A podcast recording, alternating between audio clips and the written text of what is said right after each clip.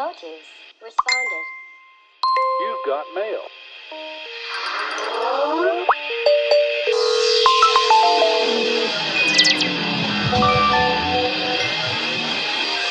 I got mail! Yay! I got mail! Yay! Hola, yo soy Christopher Cedillo y esto es Motus Responde. De nuevo grabo este episodio desde casa, debido a las medidas implementadas para evitar la propagación del virus SARS-CoV-2. Me encuentro en cuarentena y la verdad es que me he mantenido muy ocupado atendiendo los pendientes que había postergado todo el año. Pero si la cuarentena se prolonga, honestamente no sé qué voy a hacer.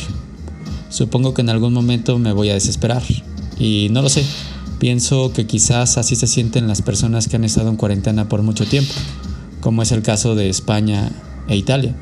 Quizás deberían volverse científicos. Quizás esas personas en España, Italia y todos los lugares que han estado en confinamiento deberían volverse científicos para no aburrirse. Recientemente, los investigadores italianos Luca Perri y Alessandro Farini propusieron un estudio donde participaron personas de todas las provincias de Italia. Este proyecto fue anunciado el 31 de marzo por la revista científica Nature y al cual nombraron Ciencia desde el balcón. La finalidad del proyecto fue medir la contaminación lumínica provocada por el alumbrado público. Este tipo de contaminación dificulta la observación del espacio, que es indispensable para el desarrollo de la astrofísica, pero también provoca problemas en el sistema inmune de las personas. Un estudio de esta naturaleza no sería posible si no tuviera tres factores que bajo estas condiciones de distanciamiento físico están presentes. Primero, tecnología para la producción de sensores de iluminación. Segundo, que existan muchos dispositivos de este tipo. Y tercero, que muchas personas los activen. El primer y segundo factor los resolvieron el Consejo de Investigación italiano, el cual encontró la forma de hacer una aplicación para celulares que adquirieran información del sensor de iluminación de la pantalla. Además, ellos tomaron el cuidado de que fuera una aplicación fácil de usar y que todas las personas con celular pudieran descargar. El factor final, en donde muchas personas debían activar este sensor, justo se acaba de resolver por la cuarentena que viven los italianos, y los cuales buscan actividades en las cuales puedan pasar su tiempo.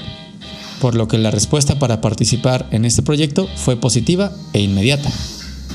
El resultado fue esperanzador desde mi punto de vista, pues logró que las personas de todas las provincias de Italia apagaran la luz de sus hogares y usaran la aplicación mencionada posicionando el sensor hacia la calle.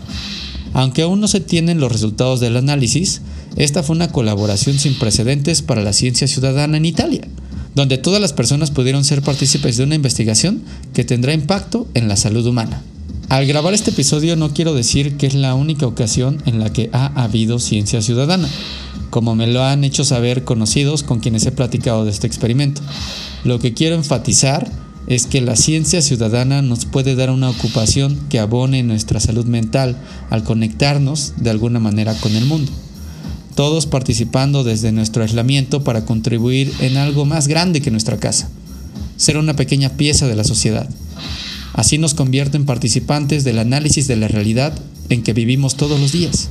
Así que sí, quizás el éxito de la ciencia desde el balcón se deba a la búsqueda de actividades para lidiar con la cuarentena o quizás es porque la importancia de la ciencia ha tomado un protagonismo en la vida de todas las personas, persiguiendo las respuestas y posibles soluciones sobre la enfermedad COVID-19.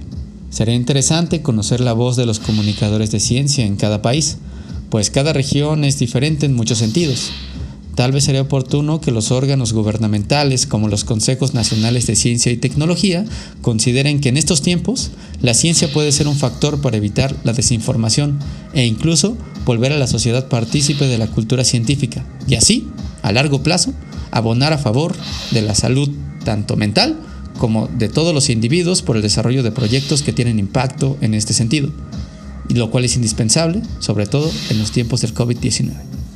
Porque si la sana distancia nos separa, que la sana comprensión del entorno nos reencuentre.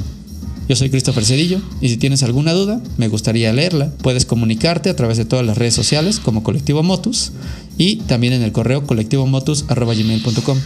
Recuerda que nos encontramos en todas las plataformas de streaming como Spotify, Google Podcast, etc. Pero también ya nos puedes encontrar en YouTube. Gracias por escuchar estas cápsulas y hasta la siguiente.